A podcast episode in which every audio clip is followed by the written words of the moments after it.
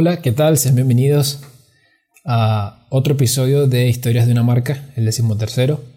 Eh, realmente empezamos el año con este video, sí nos hemos tardado un poco, pero tomamos las primeras dos semanas de, este mes para poder organizarnos y poder ofrecer un poco más de contenido eh, y de mejor contenido también. Además de querer agradecer a toda la gente que nos escucha por Spotify, por Overcast, por Google Podcast, por Apple Podcast, por todas las plataformas que de verdad me tienen impresionado los números. Son casi 200 reproducciones. No me deja de sorprender, sobre todo porque, bueno, uno no, cuando comienza estos proyectos, como he dicho antes, no cree eh, que pueda haber tenido tanto, bueno, por lo menos para mí, tantas visitas con, con la casi nula plataforma que puede tener un programa que, que, bueno, está empezando apenas y que, bueno, si espera crecer, que es difícil, de verdad es difícil hacer todo solo y que bueno, vamos a tratar de de verdad hacer lo más difícil de todo, que es ser constante, ¿no?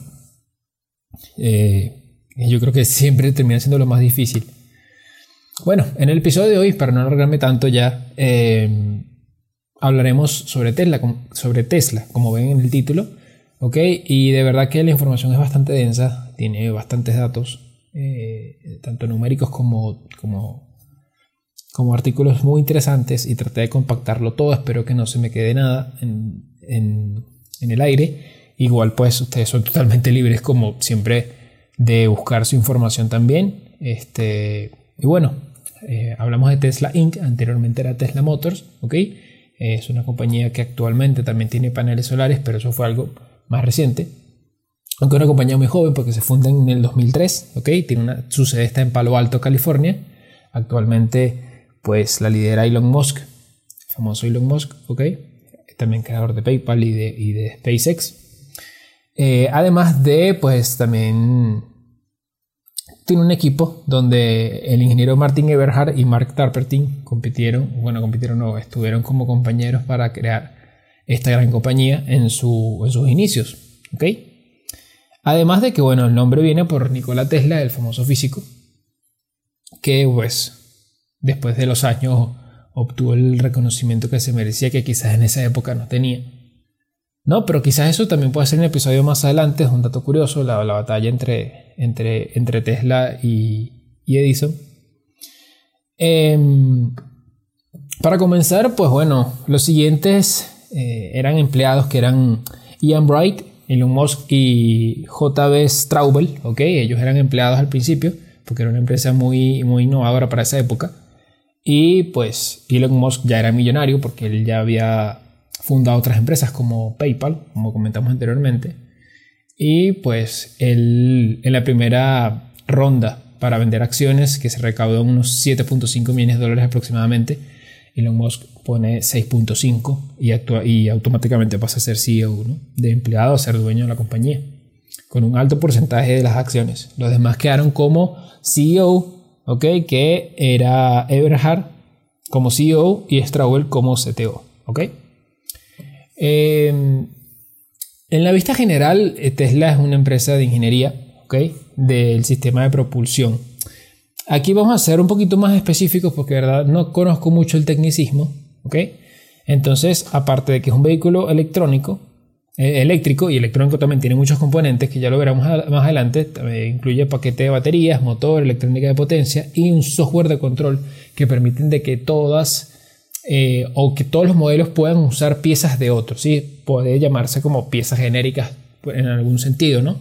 Pero con ese software eh, es tan dinámico para ellos, o se han expresado así en su web y en sus redes sociales, de que pueden modelos como el, bueno, vehículos como el modelo Y o el modelo el modelo S, eh, pueden compartir bastantes componentes, ¿no? No, resulta que pueden ser de la misma compañía y a veces es difícil quizás, ¿no?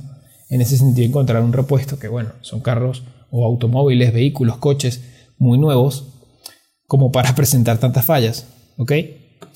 Em, algo interesante que, bueno, para un pequeño resumen, para diciembre, el 31 de diciembre de 2011, pues Tesla ya tenía más de 59 patentes registradas adjudicadas y otras 230 que estaban pendientes de aprobación.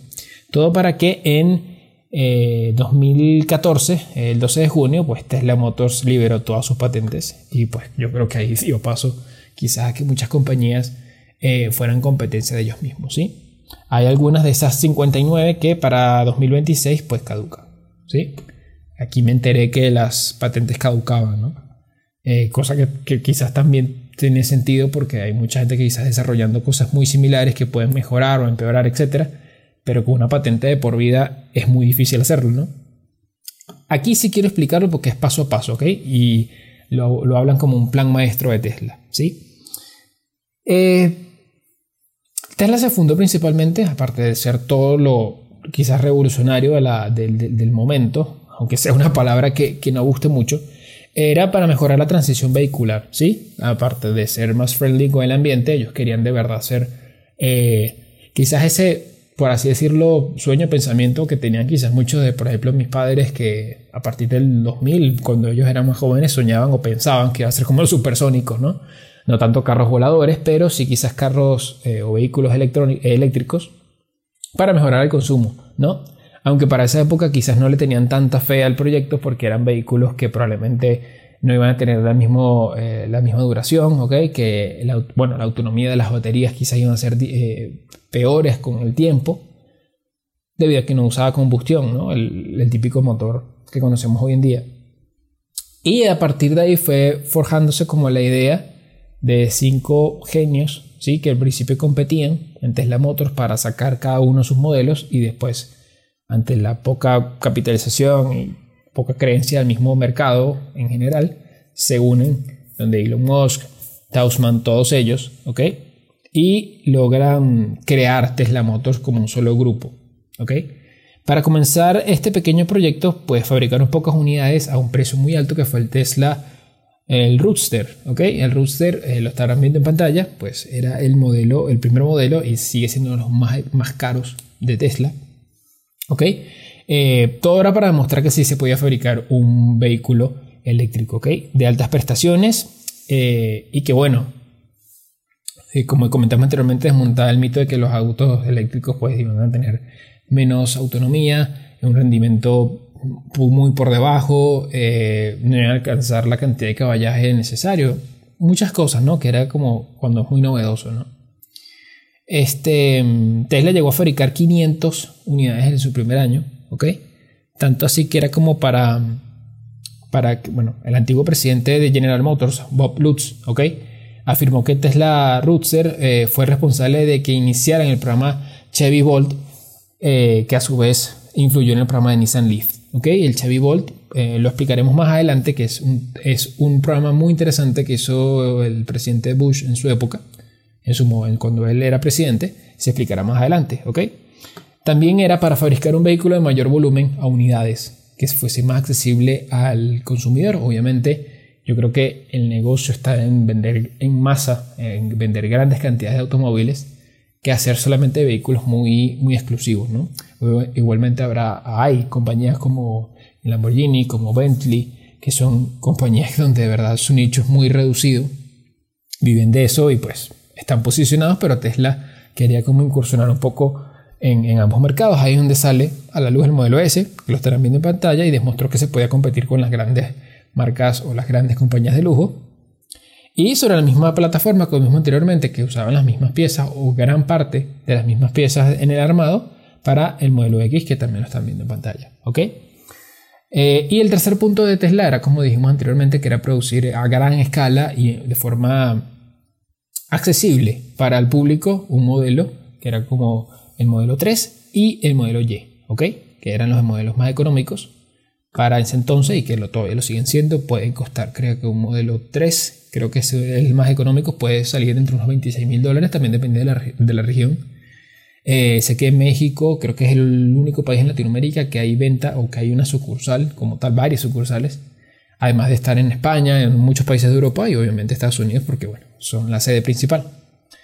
Em, cuando nace la idea de esta empresa, es para mediados de 2003, ok, bueno, para 2003, fue cuando General Motors trata o reduce o ya deja de trabajar en el EV1, porque dice que no iba a tener éxito un carro eléctrico y lo que hacen es desguazarlo y dejaron ese proyecto a medias.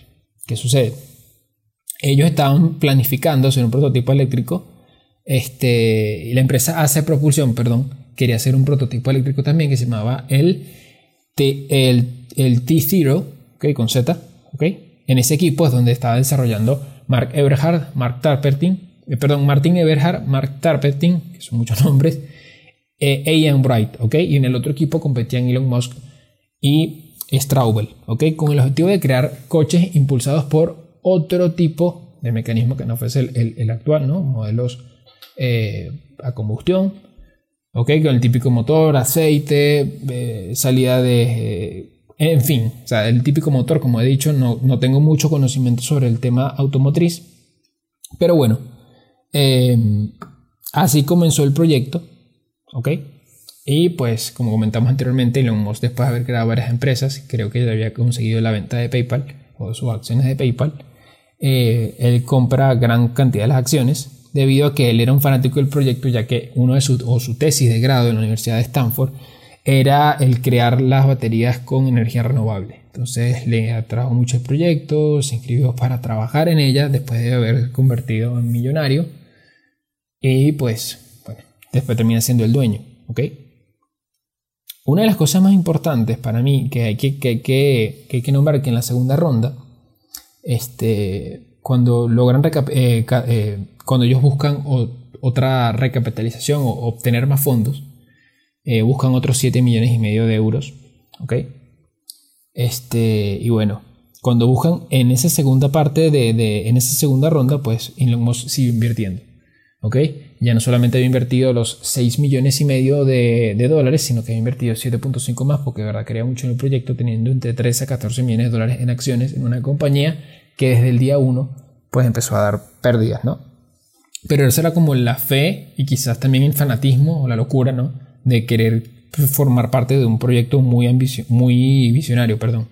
Tienen demasiada ambición. ¿Ok? Eh, pues eh, cuando sacan adelante el prototipo del Tesla Roadster, pues hay un problema porque eh, cuando, cuando intentan hacerlo decían que se parecía mucho al Lotus Hélice, ¿ok? También lo están viendo en pantalla. Y decían que lo que lo caracterizaba o la diferenciación es que en la motorización y en la insistencia personal de Musk era que la carrocería tenía que ser de fibra de, de, fibra de carbono, pero fuera mucho más ligero debido quizás a la poca potencia que podía tener ese vehículo en ese entonces, ¿ok? A que no fuesen carrocerías de, eh, fibra de vidrios, ¿ok? En mayo de 2006, en la tercera ronda, porque cada vez que, iba creciendo el proyecto, tenían que entregar beneficios y pues no lo hacían. En la tercera ronda en 2006, que es de 40 millones de dólares, pues Elon Musk este, invirtió también, se desconoce la cantidad, y eh, junto con otros inversores atraídos por la idea para seguir financiando el proyecto. ¿okay? El objetivo era mostrar que un auto eléctrico podía competir con las grandes marcas lujosas de grandísima y, escala, eh, y, producción a escala, como Toyota, por ejemplo, como Ford, sobre todo con Ford, porque después de Ford no existía otra compañía así exitosa en Estados Unidos o que había superado esa gran capitalización bursátil, que eso también lo comentaremos más adelante, ¿ok? Este, y bueno, en, agosto de 2006 publicaron en su web el plan que ambicionaban y pues cuando logran eh, diseñar un deportivo de altas prestaciones ganan el premio del Global Green en 2006. ¿Ok? Eh, por el diseño del Tesla Roadster. Eso es increíble porque reconocido nuevamente en 2007 por el premio Index Design. ¿ok? Entonces ya una empresa que tenía tres años en esa época, cuatro en 2007, ya había ganado premios internacionales como mejor diseño en competiciones que pues competías con, con escudería o con, vehículos de, pues muchísima trayectoria, ¿no? En mayo de 2007, pues la cuarta ronda añadió otros 45 millones de dólares, acumulando un total de 105 millones de, dólares invertidos. ¿Ok? Los dos últimos años habían demostrado que iban en serio a nivel técnico, ¿ok? Como dice este artículo, pero la situación ejecutiva tendría problemas, ya que en ese momento eh, Mark Eberhard, este, y bueno, él era el director ejecutivo, ellos tenían previsto que iban a hacer cada uno de los modelos, que la proyección de, de cada uno de los modelos Roadster iba a costar 65 mil dólares y pues quizás en un error de, de cotización o, de verdad que ese, ese detalle no lo tenemos a la, mano. Pues bueno, ¿qué, les puedo decir? Eh, hay una... Cosas que pueden pasar en empresas que eso no se revela nunca, pero a partir de, de, ese error de que él creía que con 65 mil dólares iban a crear cada unidad, pues realmente cada router terminó costando 100 mil dólares, lo cual eran 35 mil dólares que no se preveía en el presupuesto, donde obviamente iban a tener que recortar personal, como sucedió, donde quizás no iban a sacar la misma cantidad de vehículos, ¿ok? Y ahí fue donde eh, Elon Musk pues trata de, de solucionar eso y en ese momento pues Mark Eberhard, ¿ok? Y una docena de ejecutivos tienen que salir o los echan, ¿ok?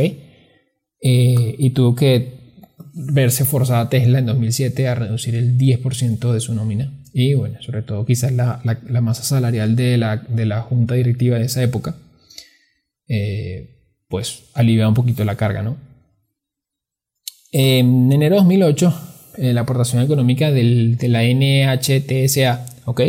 Que es la agencia dependiente del gobierno de Estados Unidos, que aquí es donde después entra un tema un poco controversial, eh, salva a Tesla de la quiebra aportando 43 millones de dólares a una empresa que siempre generó pérdidas. Nunca tenía este, beneficios ni números verdes para sus, para sus, este,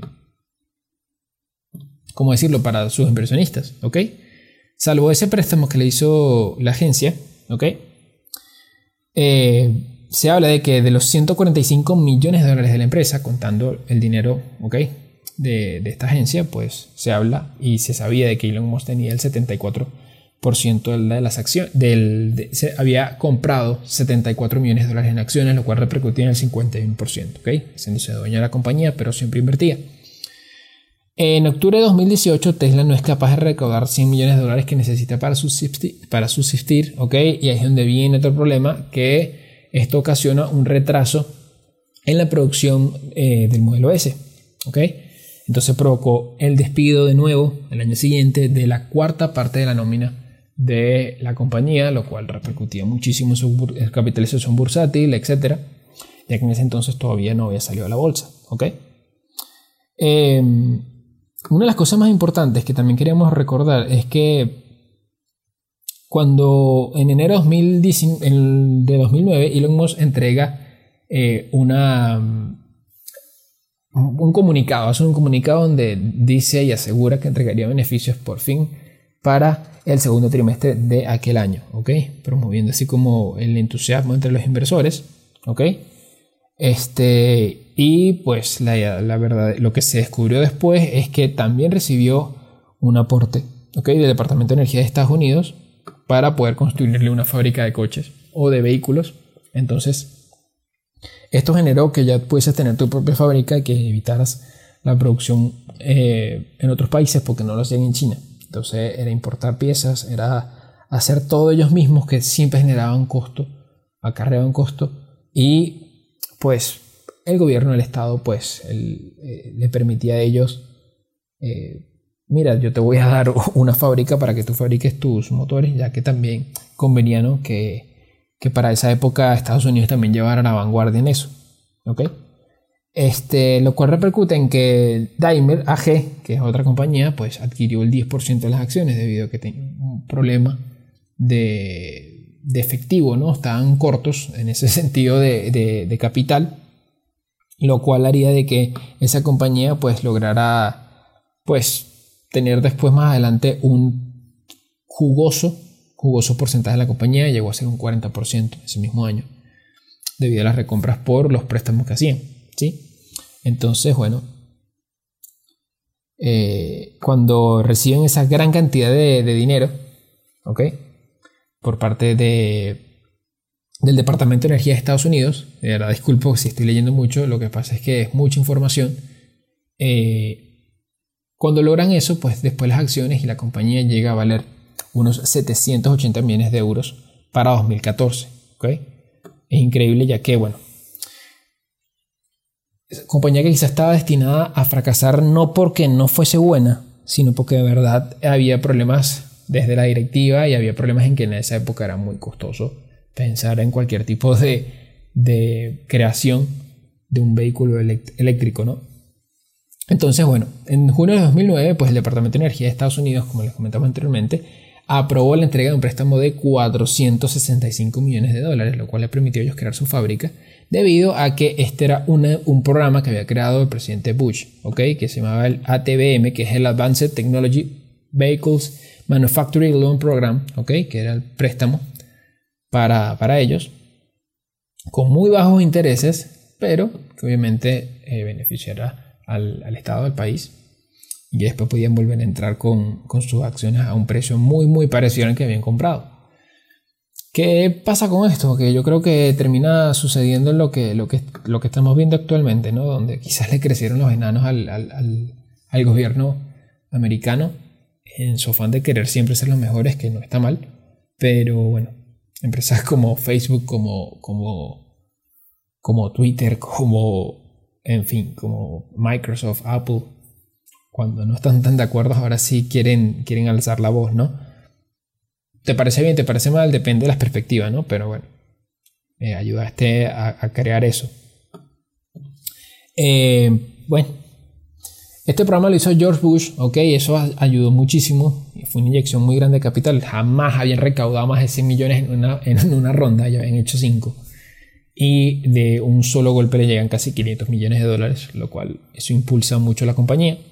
¿Ok? Este, pues, ¿qué te puedo decir? Para 2009 no me a sorprender porque en verdad el Estado saca y saca dinero y, y después pasa lo que pasa, ¿no? En septiembre de 2009 Tesla eh, anunció que iba a sacar el modelo S por fin, ¿ok? Debido a que llegan a otra ronda y ahí invierten unos 82.5 millones de dólares, ¿ok? Eh, lo curioso de este caso es que invirtieron muchos grupos de inversión y muchas empresas de tecnología, de alta tecnología y también eh, fondos de capitales de, riesgo. Y en esta fue la primera ronda en la que Elon Musk no ingresó ni un dólar interesado en las acciones. ¿ok? Eh, pues bueno, hay que, hay que felicitar a la compañía en ese sentido, obviamente ah, lo voy a decir yo, este, pero fueron tan innovadores en su rama que permitieron que muchas de, las equivocaciones, de los errores que tenían de forma de, organización, eh, aún así con tantos errores la gente sigue invirtiendo, aún así con tantos errores el Estado sigue invirtiendo y eso impulsa que hoy Tesla sea una de las compañías mejor valoradas del mundo, ¿ok? Eh, pues esto te lo contaré más adelante porque vamos a hacer una pequeña pausa comercial y pues ya venimos. Esto es una pequeña pausa comercial para recordarte que puedes suscribirte a nuestro canal de YouTube, además de seguirnos en Spotify y en nuestras redes sociales. Continuamos con el episodio. Ok, continuamos. Es que de verdad tuve, tuve un inconveniente, tuve una llamada. Ok. Y bueno, llegamos a la parte final del episodio, ¿no? Bueno, casi final. Vamos a hablar de la evolución de la bolsa. Sé que quizás fue un poco aburrido, un poco con muchos tecnicismos, pero bueno, era necesario también decirlo, eh, debido a todo lo que pasaron, ¿no? desde la fabricación, desde su engranaje, desde las rondas de inversiones, hasta llegar a lo que es hoy en día, ¿ok? Para el 29 de enero del 2010, pues solicitaron la salida a la bolsa de parte de, o apoyados también por Goldman Sachs, Morgan Stanley, JP Morgan y Deutsche Bank, ¿ok?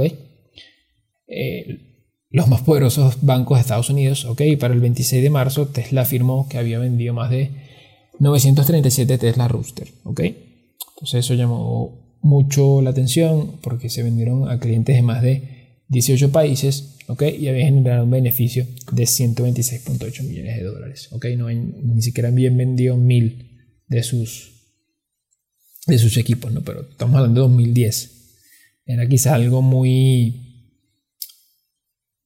¿cómo decirlo? novedoso, era algo muy este para gente pudiente, ¿no? En esa época. De hecho, todavía hay modelos que son para gente pudiente que eh, no tiene problema en hacer esos, esos costos, ¿no? Este, pues Tesla también anunció una colaboración estratégica con Toyota que también les ofrecería o les pagaría unos 50 millones de dólares en acciones para también mejorar un poco todo el tema de producción, sobre todo en la parte del chasis. ¿Sí? Eh, eh, 29 de junio de 2009 Tesla sale a la bolsa, okay, bajo el, nombre o el acrónimo de TSLA y logra recaudar unos 226 millones de dólares en su primer día, nada mal, ¿ok? Ya que era la, primera empresa eh, fabricante de vehículos, luego eh, eh, de Ford, ¿no? Entonces era la segunda empresa americana fabricante de vehículos que salía a la bolsa después de, de Ford en 1956, ¿ok? Sale a la bolsa con un valor de acción de 17 dólares, ¿ok? Y que hasta el 31 de diciembre de 2011, pues la cotización mínima fue de 14,98. Si lo vemos un punto de vista porcentual, pues sí cayó porcentualmente de una forma considerada, pero más o menos se mantuvo. Aún así, pues es una empresa que todavía se considera en esa época como un proyecto experimental. Eh, pero bueno, para 2013 ya la acción cotizaba en 166 dólares y la capitalización era de 20 mil de millones de dólares. ¿Ok? Una locura. Para resumirlo un poco, pues fue creciendo, siempre fue en ascenso. Esa, acción nunca, nunca cayó después que empezó a tener buenos, buenos resultados y buenos beneficios. ¿Ok?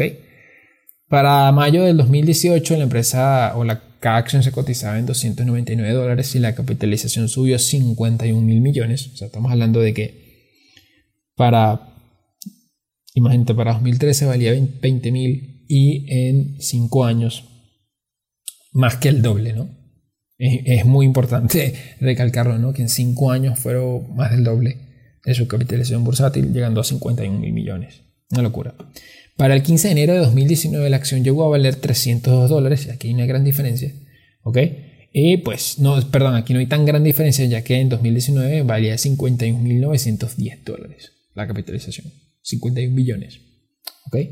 Y bueno, vamos a, abrir, vamos a hacerlo aquí un poquito más, más rápido. Sí, porque una acción que comenzó valiendo 17 dólares para 2010, para 2020, precisamente para junio de este año, es un medio extraño para ya en, en, año de pandemia, ¿no? Ya tendríamos casi tres, tres meses con COVID, con el COVID este, pues cada acción llegó a valer mil dólares. O sea, estamos hablando de que si comprabas a 17 o comprabas a 14, era casi 100 veces su valor, casi, ¿no? Estamos hablando de 95% su valor.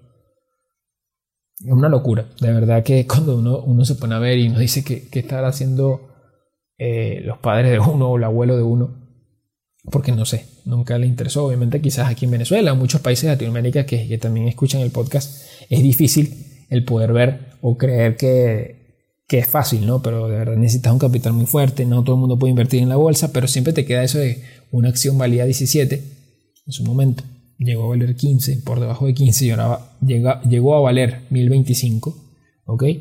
Llegando en esa época a un tope de 190 mil millones. Y no solamente cuando en 2018 llega a los 51 mil millones, que supera los 46 mil de Ford. Primero es la segunda compañía americana que sale a la bolsa que ensambla motores en Estados Unidos eh, desde 1956, sino que también lo supera en 2018 en capitalización. Y no solo eso, sino que en 2020 cuadriplica el valor de, sus, de, sus, eh, de su capitalización bursátil y además de eso vence a la más grande compañía de fabricación en masa de vehículos que es Toyota. Toyota con una capitalización de 180 millones, 180 mil millones, que se vio reducida, si le afectó la, pandemia, y llegó a 164, 165 mil millones de capitalización. Es decir, Tesla se convirtió ahora en primero ser la más joven, eh, por lo menos más joven en cuanto al tema de hacer carros eléctricos, el de haberlo logrado, que no solamente eso, sino que también obtiene la posibilidad de convertirse no solamente en carros eléctricos, sino que también le gana a una compañía que ahora fabrica carros eléctricos desde hace unos años, pero que toda la vida venía compitiendo que era Toyota, ¿no? No deja de ser este, algo muy interesante, ya que para el primer trimestre del año pasado, algo que, que es bastante paradójico, Tesla dice que logró hacer más de 103 mil vehículos lo cual representaría un 4% de lo que hace Toyota para el primer trimestre del año pasado, que fueron 2.4 millones de vehículos que estuvieron en circulación. 20.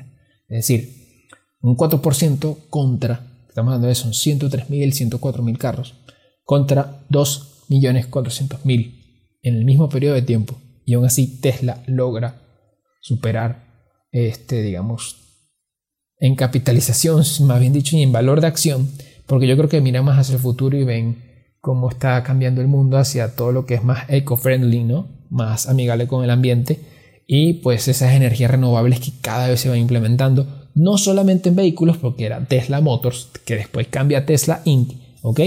Porque en 2016, en otoño, hace una función con Solar City y empieza a fabricar paneles solares. El primer proyecto fue en una urbanización, un recinto, eh, una urbanización, perdón, sí, un conjunto residencial, este, poner paneles solares a eh, los techos de todas, esas, de todas esas casas, viendo que si era posible eh, hacer energía renovable económica y que los, que los paneles solares no costaban tanto. De hecho, es uno de los proyectos más ambiciosos de, 2016 y también hay muchos proyectos en criptoactivos que se están, que se están juntando para crear criptomonedas que te paguen o con criptomonedas o te paguen con un ahorro energético cosa que es bastante interesante. Hay un proyecto muy parecido en Chile, que es otro país, por lo menos en Latinoamérica, y México también, que están estudiando y están de verdad consiguiendo muy buenos resultados con respecto a energía solar, sobre todo, sobre todo con los paneles eléctricos ¿no? Eh, solares.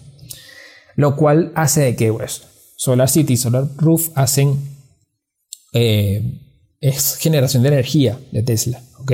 Ellos generan energía a través del sol. También hacen el almacenamiento con Powerwall y Powerpack, es decir, dejaron de ser solamente transporte con Tesla Roadster, con el modelo Y, con el modelo 3, con el modelo X, con el modelo S, sino que también ahora generan energía y también la almacenan. Entonces, Tesla pasó en 17 años, va a cumplir 14 años, ¿ok? La compañía es demasiado joven, quizás hay niños que son más jóvenes que esta compañía. De hecho, cuando se fundó yo tenía 7 años. Eh, que pues cada día van mejorando y van haciendo de este, esta compañía algo que de verdad es algo excepcional. De hecho, yo creo que voy a hacer un episodio solamente de Elon Musk, como también de otros emprendedores en particular, pero lo que es este, este, este tipo es increíble, es súper admirable. Y bueno, convirtió lo que, lo que comenzó siendo un empleado que creía y le gustaba el proyecto, después de convertirse en dueño. Y no solo eso, sino que traspasó tanto las barreras Tesla que dejó de solamente fabricar un modelo para gente eh, de, poder de alto poder adquisitivo, sino también para poder eh, distribuir vehículos en todo el mundo y ahora paneles solares y también el poder almacenar esa energía, ¿no? Como tener esa reserva por una eventualidad, ¿no? Como, el apagón que ocurrió, por ejemplo, en Venezuela en 2019. Eh, pero bueno, hasta acá llegó el episodio de hoy. De verdad, disculpen si se hizo muy largo y si fue un poco tedioso, pero de verdad si llegaste hasta aquí, Gracias por, escucharnos, por vernos también en YouTube. Son muy buenos los números en YouTube. Eh, de verdad que este, esto me gusta, me está gustando cada vez más. Es difícil, como les he dicho, que cada quien uno, pues uno, uno hace el guion, uno se graba, uno hace todo, uno edita. Pero bueno, eh, sí toma un poquito de tiempo, pero de verdad que me gusta mucho. Agarré las primeras semanas de enero para organizarme, también con mi otro trabajo, y poder llevarles cada vez contenido de mejor calidad. Así que bueno, nos vemos el sábado porque se viene una sección nueva, son cápsulas. Y pues les recordaremos siempre al final de cada episodio que si tienen una marca, cuenten en su historia. Hasta la próxima.